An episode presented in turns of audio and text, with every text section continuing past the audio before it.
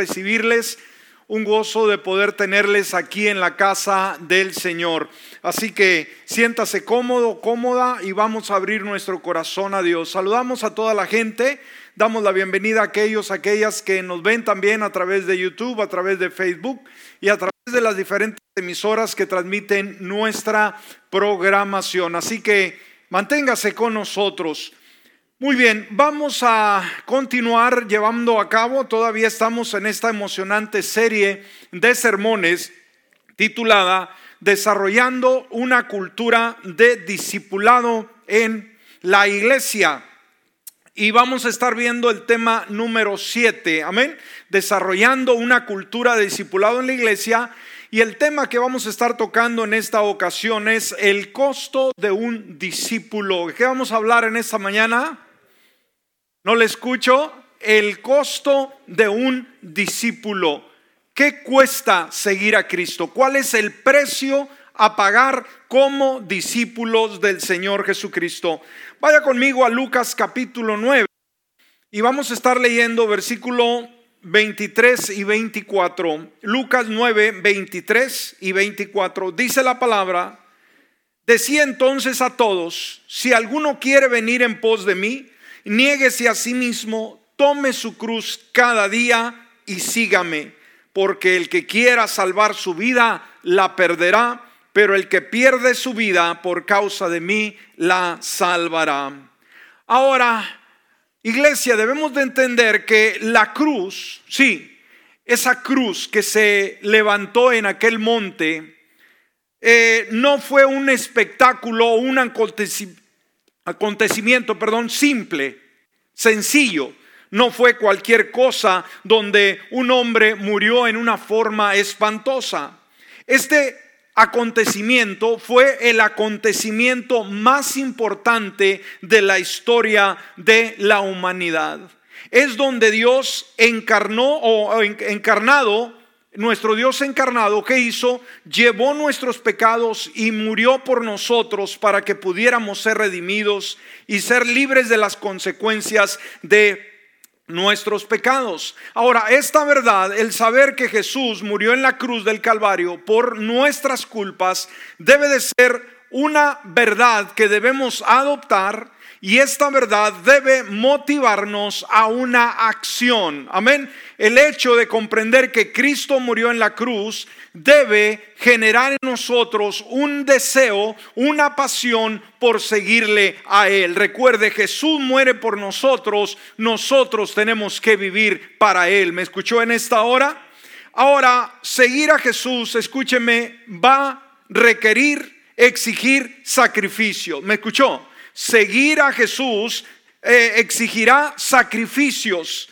Seguir verdaderamente, verdaderamente, perdón, a Cristo Jesús requiere todo lo que tú y yo tenemos. Todo, sin reserva absoluta. Así que si está apuntando en esta hora, vamos al punto número uno. En primer lugar, debemos de entender, escúcheme esto, es posible seguir a Cristo superficialmente. Punto número uno, es posible seguir a Cristo superficialmente. Ahora, sabe, a todo pastor de cualquier congregación le encantaría tener este tipo de gente, de congregación. ¿Cuál? La que vemos en Lucas capítulo 14, versículo 25 en su primera parte, donde dice, la primera parte donde Jesús, hermanos, Ah, iba caminando y, le seguía mucha gente. Nos dice el versículo 25, 25 su primera parte, grandes, grandes multitudes iban con él. ¿Qué nos dice la escritura, hermanos? Cuando caminaba Jesús, ¿qué pasa? ¿Quién venía detrás de él? grandes multitudes. Y sabe, los pastores con grandes congregaciones, ¿sí? Que publican libros, que son invitados a predicar en las diferentes partes del mundo, se sienten orgullosos de haber obtenido un gran logro, de tener una gran multitud. Ahora, muchas veces la sociedad o la iglesia de alguna manera mide el éxito en base a los números, en base a la multitud, pero sabe que Jesucristo fue muy diferente. Las grandes multitudes no engañaron al Señor Jesucristo. ¿Estamos aquí, hermanos? Las grandes multitudes, cuando vemos estadios llenos, cuando vemos miles de personas congregadas en una iglesia, podemos decir, este pastor, este líder, esta congregación es una persona de gran éxito. Bueno, a Jesús no lo impresionaron las multitudes. Wow, qué interesante, ¿no? Ahora, Jesús sabía que mucha gente lo seguía por razones egoístas, sí, porque recibieron un milagro, porque fueron alimentados, porque tenían una expectativa solamente de recibir beneficios. ¿Y a quién no le gusta recibir beneficios? Cuando nos dan algo, todos queremos, ¿verdad? Ese beneficio, pero dar algo, ahí ya las cosas cambian. Así que en vista de ello Jesús enfrentó a la multitud y expuso las demandas del discipulado. Cuando vio toda esa gente que iba con él, hermanos, dijo, un momento, un momento, no me emociona ver mucha gente, sino vamos a ver ahora las exigencias del discipulado. Ahora, como lo hemos dicho, anteriormente, la salvación es absolutamente gratis. ¿Cuánto cuesta la salvación? Dijimos. Es gratis, sí, es gratis, perdón. Sin embargo, nuestra salvación nos cuesta a nosotros nuestra vida. ¿Me escuchó? Una vez más, la salvación, hermanos, es gratuita, mas sin embargo, a nosotros la salvación nos va a costar todo. Amén. No es una gracia barata, ¿sí? No es una salvación derrochada, no, costó tanto, por lo tanto a nosotros debe también costarnos tanto. Entonces recibir a Jesucristo es ah, gratuito, sin ningún costo, pero una vez que lo recibes, escúchame, acabas de entregar todo lo que eres a Jesucristo. Y veamos, hermanos, ah, más adelante vamos a ver eh, algún testimonio de este impresionante pastor alemán y teólogo, Friedrich Bonhoeffer. Él escribió en una ocasión y dijo esto. Dijo, el único hombre que tiene el derecho de decir que es justificado solo por la gracia es el hombre que ha dejado todo para seguir a Jesucristo. Una vez más, creemos que somos salvos por la gracia de Dios. Pero la gracia, hermanos, no podemos nosotros tenerla como un derroche. La gracia no tiene un costo, es un regalo, pero sí costó algo, costó la vida de Jesucristo. Y cuando nos apropiamos de esa gracia, una vez más a nosotros nos va a costar todo. Y como dijo este pastor, el único hombre o mujer que tiene el derecho de decir que es justificado por la gracia, decir soy justificado por la gracia del Señor, es el hombre o mujer que ha dejado todo por seguir a Cristo Jesús. Amén. Es una gran verdad. Y cuando Cristo llama a un hombre, le ordena que venga y muera. Wow. Amén. Cuando Dios llama, nos ordena que vengamos a Él y vamos a morir al yo personal. Ahora, este autor, Vance Abner, dijo, hemos sufrido por la predicación de la gracia barata. La gracia es gratis, pero no es barata. ¿Me escuchó?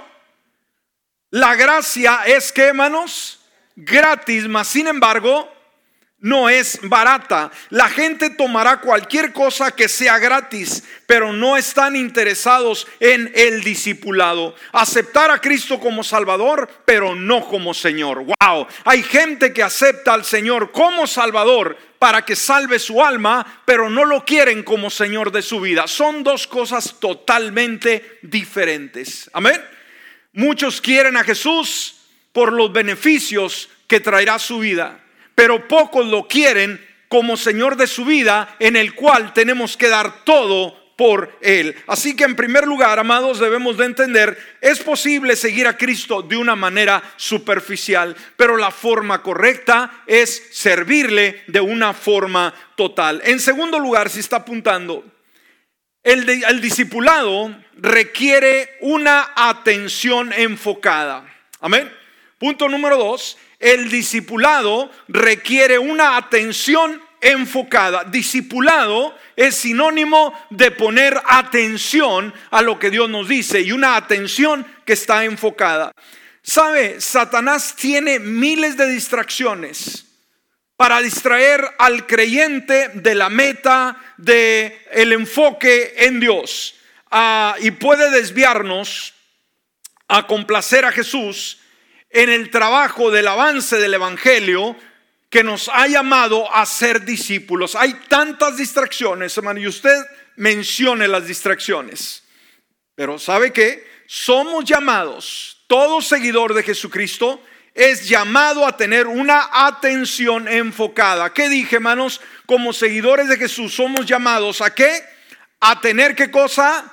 Una atención enfocada. Mire lo que dice segunda de Timoteo 2:4. Mire el consejo que le da el apóstol San Pablo a este joven líder, hermano. Mire y ponga atención, por favor. Cuando leemos no solamente vamos a leer por leer, vamos a estudiarlo, vamos a, repasarlo, vamos a ver cuál es el mensaje para nosotros el día de hoy. Segunda de Timoteo 2:4. Mire lo que dice el apóstol eh, San Pablo y que nos dice a cada uno de nosotros el día de hoy. Tú, ¿A quién se refiere, hermanos? El día de hoy. A ti y a mí. Amén.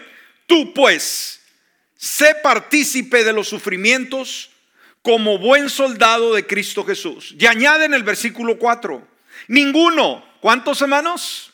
Ninguno en compañía militar, o sea, siendo un militar, se enreda en los negocios de la vida a fin de agradar a aquel que lo alistó como soldado. Entonces vamos a analizar rápidamente aquí, hermano, las primeras voces que se escuchan, palabra, tú pues, amén, tú pues. Ahora, debemos de ver que esto no es una sugerencia. Cuando el apóstol San Pablo se dirige a Timoteo y le dice, tú pues, amén, no es una sugerencia, lleva un requisito de orden. ¿Me escuchó? De acción. Decir, tú pues, o sea, usted póngase las pilas. Entonces, debemos de tener cuidado. Ahora, el llamado sufre penalidades como buen soldado. Ahora, debemos de entender que eh, Pablo no le amonestaba a Timoteo a ser un soldado solamente, le llamaba a ser un buen soldado. Entonces, como seguidores de Jesús, debemos de entender que estamos en una gran batalla y la batalla es espiritual, querramos o no lo querramos. Por eso el lenguaje que usa el Nuevo Testamento es de un soldado, es de un militar. Entonces, ningún verdadero o buen eh, soldado renunció simplemente porque le llegó alguna penalidad, porque sufrió algún revés, porque sufrió algún problema. Entonces, todo aquel que no está dispuesto a sufrir penalidades, renunciará tan pronto el problema, la crisis surja y no podrá cumplir con el llamado del Señor. Amén. Entonces, en este mundo, dice la palabra, habrá aflicciones. Como discípulo de Jesús, si usted renuncia y es aplastado por las situaciones, usted no es un buen soldado. Ahora, en tercer lugar, se le dijo, ninguno que milita se enreda en los negocios de la vida. Ahora, el soldado, hablando literalmente, tenía que renunciar a muchas cosas. Y sabe, había una ley dentro de los ah, eh, legionarios, soldados romanos, era una élite de soldados entrenados especiales que servían a Roma Ahora, se dice que, escúcheme bien, a estos, a estos ah, legionarios no se les permitía, escúcheme, casarse. Wow. Amén. No se les permitía eh, tener algún tipo de comercio, algún negocio, algún trabajo mecánico, cualquier trabajo a desarrollar o cualquier otra cosa que pudiera ser inconsistente con su llamado. Literalmente, hermanos, tenían que estar consagrados a la milicia, consagrados al emperador romano. De eso, hermanos, surge esta palabra. Ahora, no quiere decir aquí que es la misma regla para nosotros, que no tenemos que no debemos de casarnos, no debemos de, de ejercer una función. No, no, no, para nada, pero aquí habla los requisitos de un buen soldado. Ahora, si Timoteo no sufría penalidades, si no renunciaba a las cosas que lo enredaban a los negocios de la vida, no estaría agradando a su comandante al mando. Recuerde, ¿quién es el comandante de las huestes del cielo, hermanos? El, el que rige con poder, ese comandante es el Señor Jesucristo. Y como tal, le, le debemos cada uno de nosotros obediencia total. ¿Quién es el comandante y jefe de a esta milicia espiritual, hermanos? Cristo Jesús y como comandante nuestra responsabilidad es obediencia y lealtad total al Señor. Entonces, este punto número dos, el discipulado requiere una atención enfocada. Amén. Punto número tres está apuntando. Ser discípulo de Jesús significa calcular el costo.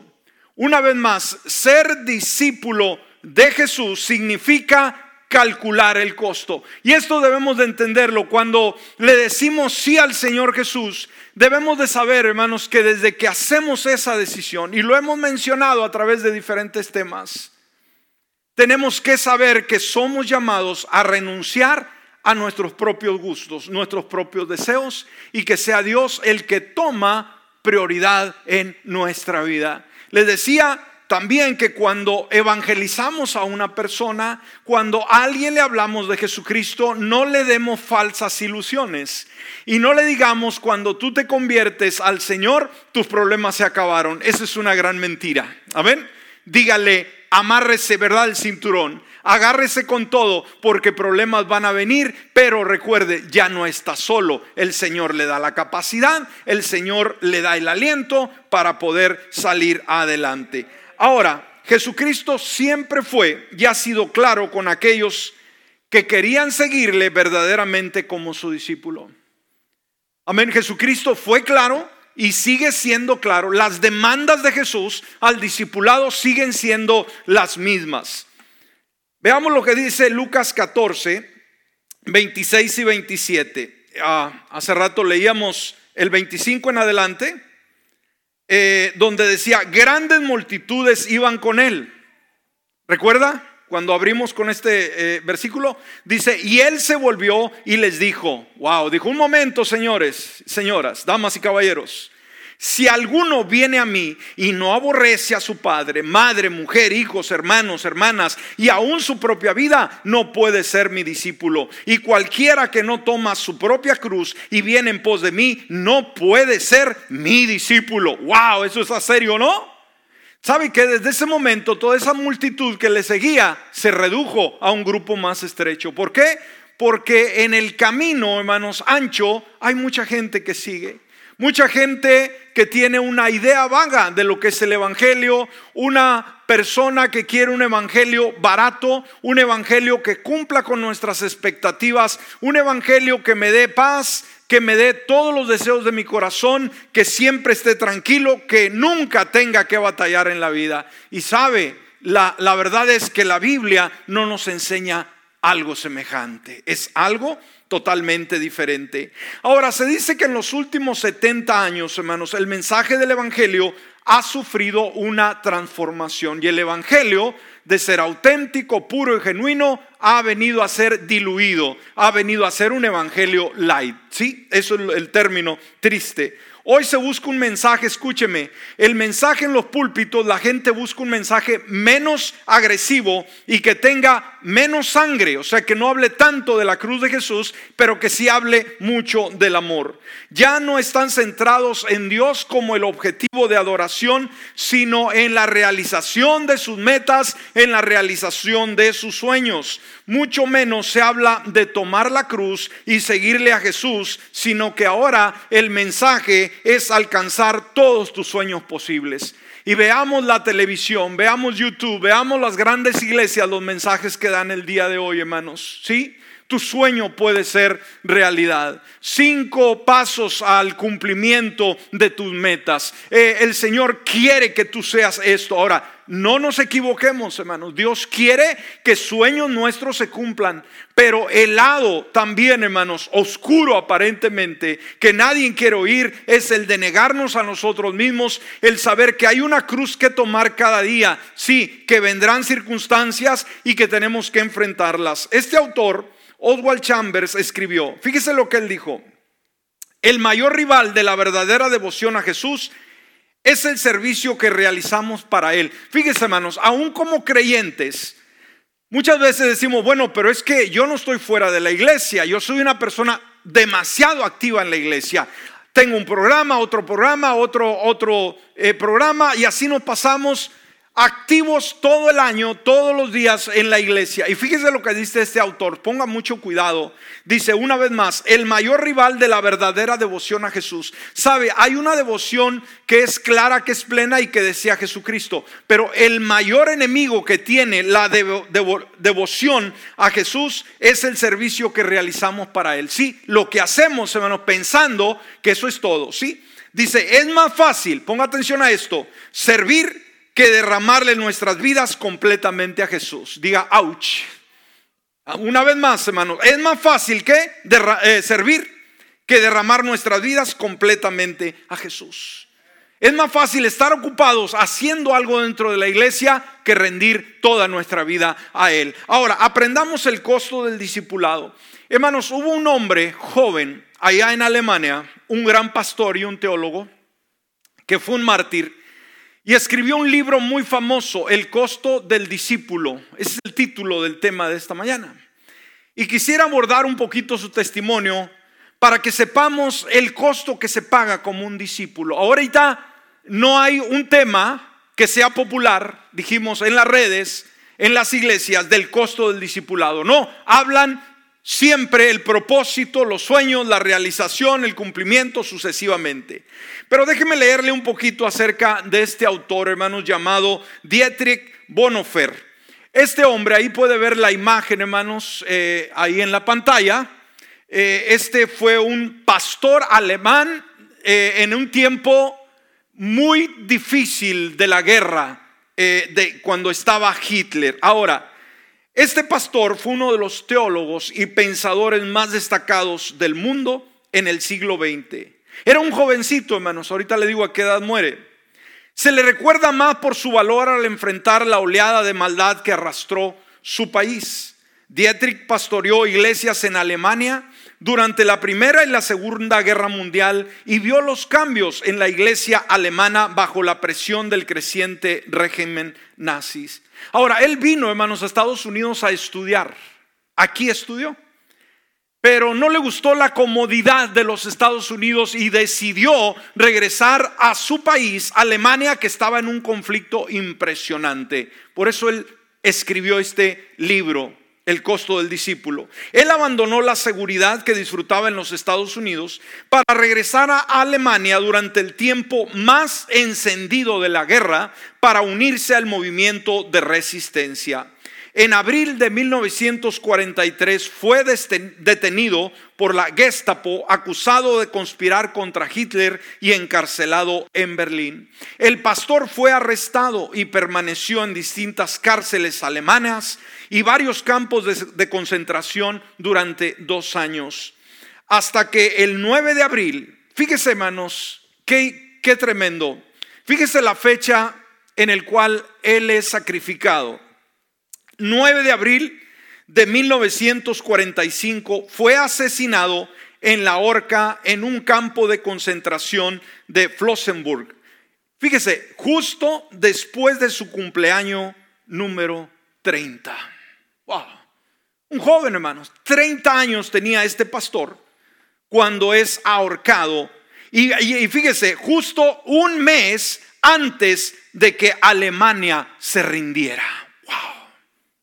Faltaba un mes, hermano, para que Alemania fuera conquistada, fuera detenida en, ese, en esa locura de querer conquistar el mundo y traer paz a Alemania. Un mes antes, hermanos, este hombre entregó su vida. por Jesucristo. Hitler se suicidó, suicidó perdón, 21 días después. Dietrich murió por su legado, eh, pero vive en sus escritos. Una década más tarde, hermanos, 10 años después, un médico del campo que presenció el ahorcamiento de Bonhoeffer habló sobre su experiencia. Fíjese, un médico que vio a este hombre en sus últimos momentos su temperamento, su, fe en Dios, eh, sucesivamente. Y fíjese lo que él contó. Dice, los prisioneros fueron sacados de sus celdas y se les leyeron los veredictos del Consejo de Guerra. A través de la puerta entreabierta en una habitación, vi que el pastor Bonhoeffer, antes de quitarse la ropa de la prisión, se arrodilló en el suelo, orando fervientemente a su Dios. Me conmovió profundamente la forma en que oró este adorable hombro, hombre. Perdón. Tan devoto y tan seguro de que Dios escuchó su oración volvió a decir una oración y luego subió los escalones hacia la horca, valiente y sereno. En los casi 50 años que he trabajado como médico, nunca he visto morir a un hombre tan completamente sumiso a la voluntad de Dios. Dietrich Bonhoeffer no fue en ningún sentido un cristiano superficial. ¿Qué se nos dice de este pastor, hermanos? ¿Era un cristianito medio frío así, de vez en cuando caliente? No, no, no. Él era un creyente, un discípulo leal. Este pastor protestante y teólogo luterano fue perseguido, arrestado, encarcelado y asesinado por el régimen de Adolfo Hitler. Él fue un hombre que entendió el costo del discipulado más que la mayoría y escribió acerca de este de una manera muy convincente. Fue un cristiano a quien lo rodeó el sufrimiento y sin embargo no huyó de este. Lo aceptó en devoción a Dios y a las personas a quien amaba. Según un testigo, sus últimas palabras fueron, este es el fin. Para mí, el principio de la vida. Este es el fin, aparentemente. Para mí, dice, es el inicio o principio de la vida. Entonces veamos este hombre maravilloso demostró realmente cuál es el precio del discipulado. Hoy se habla poco del sacrificio. Hoy se habla poco del precio. Hoy dijimos todos queremos un evangelio sin dolor, un evangelio próspero, un evangelio donde no nos duela ni una uña, donde todos estemos sanos, donde todos tengamos riqueza, donde todos, todos tengamos comodidad. Ese es el evangelio a donde hemos llegado. Un evangelio que la Biblia, hermanos, pues no es lo que enseña. Sí, es parte de ello, pero este lado, dijimos, aparentemente oscuro, de negarnos a nosotros, hace falta el día de hoy. Punto número cuatro. Punto número cuatro, el discipulado significa acción. ¿Qué significa discipulado, amados? Acción. Ahora, el discipulado es una decisión. ¿Qué es el discipulado? Una decisión y viene a ser una forma de vida. ¿Qué es el discipulado? Una forma de vida, un estilo de vida en la cual continuamente negamos eh, nuestra propia vida, nuestros gustos y permitimos que Jesús gobierne nuestro ser. Ahora, aprendamos del ejemplo de Jesucristo. Él mismo nos dio el ejemplo. ¿Sabe? Presto, hermanos, antes de morir, Jesús se concentró en ir a Jerusalén. Él sabía que su último viaje que hacía a Jerusalén se acercaba y que ese sería el final de su vida. Por eso en Lucas 9:51 dice la palabra, aconteció que cuando se cumplía el tiempo en que había de ser recibido arriba, él afirmó su rostro para ir a Jerusalén. La frase afirmó su rostro, amados, podría traducirse como decidió. Amén. Una vez más, afirmó su rostro para ir a Jerusalén. Podíamos tomarlo como decidió subir a Jerusalén. ¿Sabe? Jesús sabía que llegando a Jerusalén iba a ser tomado, iba a ser azotado, iba a ser burlado e iba a ser crucificado. Ahora, ¿qué haría usted si sabe que subir a Jerusalén le costaría su vida. Yo creo que buscaría una brecha, buscaría otro camino, trataría de desviarse para lograr salvar su pellejo, como se dice. Pero Jesús, a conciencia de ello, Él decide no renuncia. En esta oportunidad, Él comenzó a revelar a sus discípulos la muerte que tendría que enfrentar ahí. Y lo vemos ahí en Lucas 9:22 y les dijo, es necesario que el Hijo del Hombre padezca muchas cosas y que sea desechado por los ancianos, por los principales sacerdotes y por los escribas y que sea muerto y que resucite al tercer día. Entonces, ¿qué le esperaba en Jerusalén? Sacrificio, dolor, sufrimiento, sucesivamente. Entonces Jesús se volvió a ellos y les, dije, les dice esas poderosas palabras. Justo cuando Él sabe que su tiempo se acerca, enseñó principios a los discípulos de decir, este es mi camino, la cruz, diciéndoles de la misma manera, el camino suyo será la cruz. Y sabe que los discípulos, con excepción de Juan el Bautista, todos pagaron con su propia vida, hermanos, la lealtad a Dios. Amén. Entonces, ahí lo vemos en Lucas 9, 23 al 26. Decía entonces a todos, si alguno quiere venir en pos de mí. Ahora, ¿cuántos hemos decidido ir en pos de Cristo Jesús?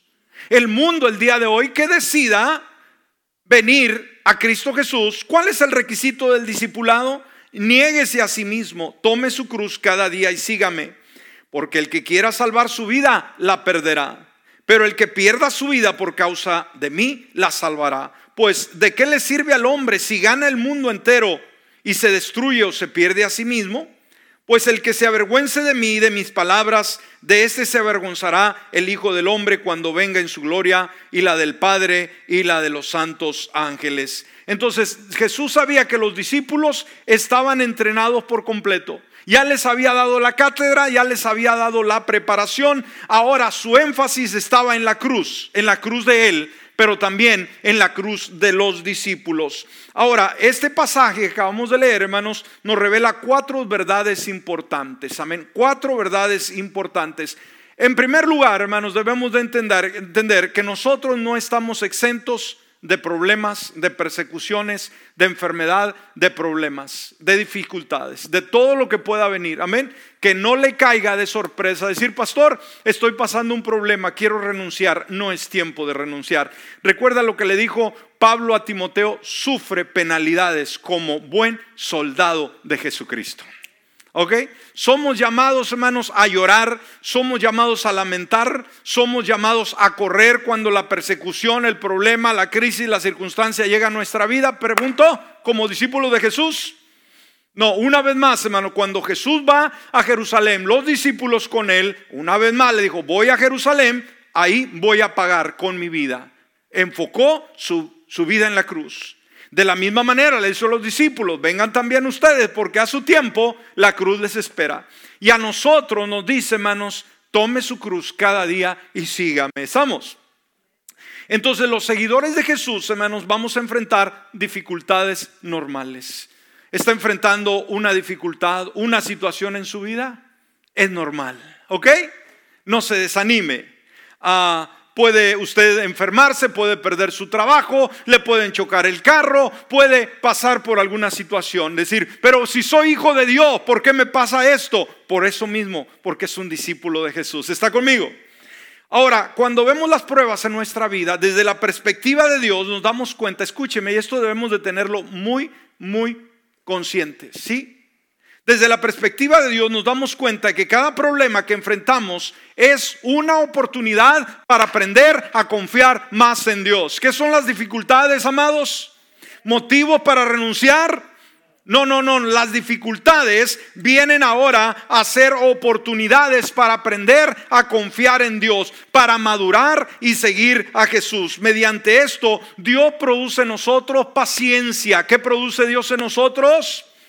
Paciencia también produce resistencia. ¿Qué produce nosotros? Paciencia y, no le escucho, paciencia y resistencia, pero también con ello va a producir fortaleza, carácter, esperanza, fe, sucesivamente. Amén. Entonces, ¿qué es lo que produce toda esta crisis, toda esa circunstancia? Una vez más, hermano, paciencia, resistencia, fortaleza, carácter, esperanza, fe. Y usted agréguele, agréguele. ¿Cuál es la única forma de poder desarrollar estas cualidades de vida? No son los buenos momentos, no son los tiempos prósperos, no son los tiempos donde la vida nos sonríe, no, son en los momentos más críticos de nuestra existencia que todo esto viene a ser una realidad en nuestra vida. Así, hermanos, como por ejemplo a alguien que entrena en un gimnasio en levantamiento de pesas, ustedes que van todos los domingos, perdón, todos los lunes o martes Amén. Y entrena. Cuando la persona entrena, hermanos, los músculos duelen. Amén. Eh, hay unos memes que ponen ahí que cuando alguien va a hacer pierna, ¿verdad? Llegan así que apenas pueden moverse. ¿Sí? ¿Por qué? Porque los nervios duelen. Bueno, así como las pesas en el gimnasio debilitan los músculos para fortalecerlos. El músculo para poder fortalecerse tiene que debilitarse, tiene que cansarse para crecer, para tener ah, forma. De la misma manera, nuestra fe, hermanos, eh, las luchas de la vida sirve para hacernos más fuertes. ¿Está conmigo en esta hora? Al depositar todo el peso en las promesas de Dios y confiar en que Jesús nos llevará hasta el final. Por eso Romanos 5, versículo 3 en adelante, dice, y no solo esto, sino que también nos gloriamos en las tribulaciones, sabiendo que la tribulación produce perseverancia. ¿Qué produce la tribulación? Perseverancia. Y la perseverancia produce carácter probado. Y el carácter probado produce esperanza. Y la esperanza no acarrea vergüenza porque el amor de Dios ha sido derramado en nuestros corazones por el Espíritu Santo que nos ha sido dado. Así que en segundo lugar tenemos que negarnos a nosotros mismos. Amén. A medida dijimos que Jesús avanzaba hacia la cruz y sus sufrimientos, llamó a sus discípulos a negarse a sí mismos. Una vez más, el ejemplo fue él. Yo voy a la cruz ustedes también. Por eso lo dice en Lucas 9:23. Decía entonces a todos, si alguno quiere venir en pos de mí, niéguese a sí mismo, tome su cruz cada día y sígame. ¿Qué significa negarse a sí mismo? Negarse a uno mismo, escúcheme, significa dejar a un lado las cosas que uno desea y poner a Jesús primero. ¿Qué es negarse a sí mismo, hermanos? Dejar las cosas que uno desea que uno anhela y poner a Jesús en primer lugar en nuestra vida. Significa hacer de Jesús el centro de nuestra existencia, alrededor del cual todo gira. Amén. Ah, bueno, vamos a, déjenme leerle este último concepto. Vamos a cerrar, el tiempo nos ha alcanzado. El pastor John Piper dijo esto. Ponga mucha atención, con esto cerramos. Dios no es un empleador buscando empleados. ¿Estamos de acuerdo? Dios no es un empleador buscando empleados. Él es un águila buscando por personas a las que les dará refugio bajo sus alas. Él está buscando por personas que dejarán padres, madres, tierras o cualquier cosa que los aparte de una vida de amor bajo las alas de Jesús. Él anda buscando qué cosa, dijimos, es un águila buscando por personas a, las cuales dará refugio sobre sus alas. Hermano, renunciar, aborrecer, no significa que vamos a aborrecer a nuestros padres, a nuestra familia, no. Nos está diciendo que no podemos amar. Yo creo el amor hacia los padres es una de las virtudes que más debemos de tener. Pero aún el amor de nuestros padres, hermanos, no debe de interponerse en el amor y la relación que debemos de tener con Cristo Jesús. Si amamos más a nuestros padres que nos digan, ¿sabes qué? Ya no vayas a la iglesia. ¿Sabes qué? Renuncia a tu evangelio. ¿Sabes qué? Hermano, tenemos que decidir si la familia o Cristo. Hay creyentes o hay personas cuando se han convertido que han sido personas de renombre, personas financieramente hablando muy estables, les han desheredado sus padres por una razón. No quieren que sigan siendo o se conviertan en evangélicos. Debemos de tener cuidado y saber qué queremos hacer. Póngase de pie en esta hora. ¿Cuántos entendimos el tema del discipulado? El costo del discípulo. ¿Hay un costo, amados? ¿Cuántos estamos dispuestos a pagarlo? ¿Cuántos les hemos dicho al Señor, con tu ayuda, yo voy a poder? con tu ayuda voy a hacerlo. Cierre sus ojos y vamos a orar. Padre bueno, gracias te damos en esta mañana. Gracias Dios porque nos hablas a través de tu palabra. Gracias Dios porque una parte muy importante del discipulado debemos de entender lo que es el costo. Hoy, hoy muy poco se habla del costo del discipulado, el precio que paga el discípulo. Hoy donde quiera, Señor, se habla de lograr los sueños, las metas, encumbrar comodidad financiera, autoridad sobre las naciones, pero se habla muy poco del costo del discípulo. Ayúdanos por favor, Señor, a entender esta área sumamente importante del servicio a ti, porque somos tus discípulos, somos tus seguidores. Y como tales queremos, anhelamos, deseamos ser unos fieles seguidores, Señor. Amarte, servirte. Que así como el consejo que le da el apóstol San Pablo a Timoteo, tú como buen soldado, sufre penalidades por Jesucristo. Ayúdanos a ser, Señor, no cualquier soldado. Ayúdanos a ser soldados valientes, leales, soldados, Señor, que dan el precio. Entender que discipulado es renunciar a nosotros mismos a nuestra comodidad, a nuestros gustos, a nuestros antojos, a nuestros deseos y permitir que seas tú el que gobierna en su totalidad nuestra vida y existencia. Ayúdanos a que podamos amarte, a que podamos seguirte tomando esa cruz, Señor, y no renunciar aún a pesar de las tribulaciones. Que el ejemplo de este pastor, Señor, este gran hombre de Dios, que a sus 30 años pierde su vida por causa de su fe, que también podamos tener el ánimo, el saber Dios, que tu evangelio no es cualquier cosa, que te costó a ti todo y que a nosotros nos costará todo. Ayúdanos a asumir ese compromiso por Cristo Jesús.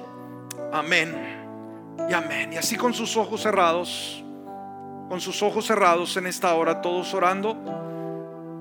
Voy a pedir si hay alguien que nos visita, alguien que está por primera vez, alguien que todavía no ha entregado su corazón a Jesucristo y quisiera hacerlo en esta mañana. Yo lo invito. Sabe, el Señor también le ama. Dios también te quiere. Él desea que tú le sirvas.